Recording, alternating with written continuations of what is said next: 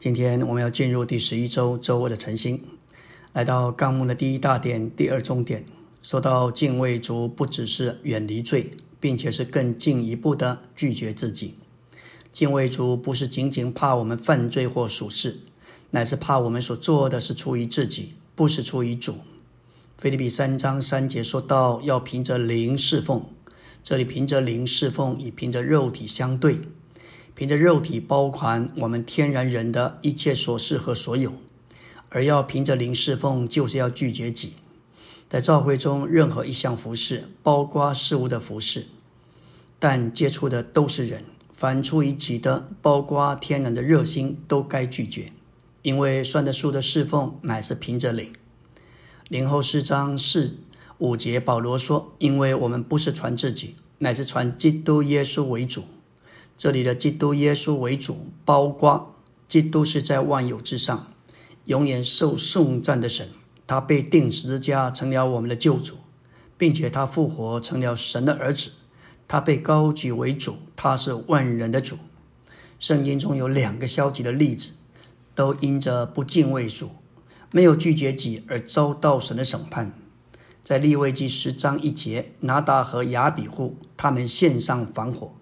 在祭坛上的火是天上降下来的，但是防火不是从天而降，是神所不认可的。利未记六章十二十三节，我们看见祭坛上的火不可熄灭。每日早晨我们醒起，就要呼求主的名，要留意我们里面的火有没有升起。借了晨祷或晨星读指示的话，火就在我们里面升起。这个火乃是从天而来。能在祭坛那里献祭焚烧，但他们所献上的火乃是防火，表征是出自天然的热心、喜爱、力量和才能。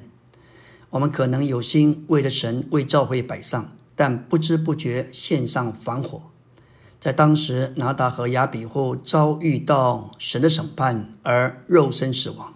今天，我们可能面临属灵的死亡。民数记十二章的米利安和亚伦。他们的弟弟摩西乃是神的发言人，他因娶了古时女子，这就给他们有了借口毁谤摩西。事实上，他们里面隐藏着不服的动机。他们说：“难道耶和华只借着摩西说话，不也借着我们说话吗？”神确实曾借着他们说话。接下来，在民数记十二章五节，耶和华在云柱中降临，站在会幕门口。遭亚伦和米利安两人出来了，神就向他们显现，在会幕中对他们说：“我与摩西面对面说话，你们回谤我的仆人摩西，为何不惧怕呢？”之后我们知道米利安就患了麻风，麻风表征背叛，这是一件严肃的事情。林前十一章三节说到：“我且愿意你们知道，基督是个人的头，男人是女人的头，神是基督的头。”在神行政的命定里，女人是在男人的座头之下。神是怎样创造女人的？按着神所造创造的本性，女人是在男人之下的。使徒关于蒙头的教训，乃是基于神行政管理中的座头问题。有姊妹曾经问尼托森弟兄：“为何以弗所五章二十四节说到妻子要凡事服从丈夫？”尼迪翁回答说：“什么原因我不知道，但我知道你若照着神的话去行，你就蒙福。”来到纲目第二大点，以赛亚十一章一到二节，以赛亚预言耶和华的灵，这包括智慧的灵、聪明的灵、磨练的灵、能力的灵、知识的灵，以及敬畏耶和华的灵，必安歇在基督身上。这里以赛亚所预言耶和华的灵，乃是一个人位。我们若是天天连于主这个人为被灵充满，以上这些灵的成分都要成为我们的实际，我们会像基督一样，以敬畏耶和华为乐。那灵一直与主耶稣同在，与他是一。他凭着那灵行动，过一种在那灵里同着那灵，借着那灵，并经过那灵的生活。路加四章说到耶稣满有圣灵。在旷野为纳灵所引导，他在纳灵的能力里回到加利利。施浸者约翰为耶稣施浸，他看见那灵仿佛鸽子降下，停留在耶稣身上。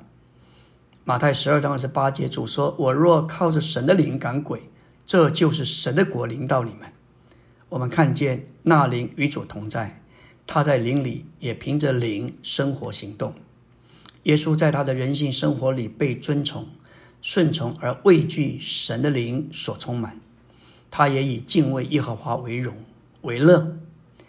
关于顺从主这件事情，基于基督在我们里面是我们的生命，而他在我们灵里乃是服从的生命。无论何时，他总是服从父神。这服从顺从的生命就在我们的灵里。今天我们只要打开生命之灵的律这个开关，基督那服从顺从的实际就要分赐到我们的里面。来到纲目第三大点，敬畏神就是信靠他。耶利米十七章七节八节说到信靠耶和华，以耶和华为可信靠的那人有福了。他必像树栽于水旁，沿河边扎根，炎热来到并不惧怕，叶子仍必青翠。在干旱之年毫无挂虑，而且结果不止。这是一幅按照神的经纶，信靠神的人要得着神分赐的图画。当我们敬畏神，也就是信靠神，我们就要像一棵树栽于水旁，沿着河边扎根。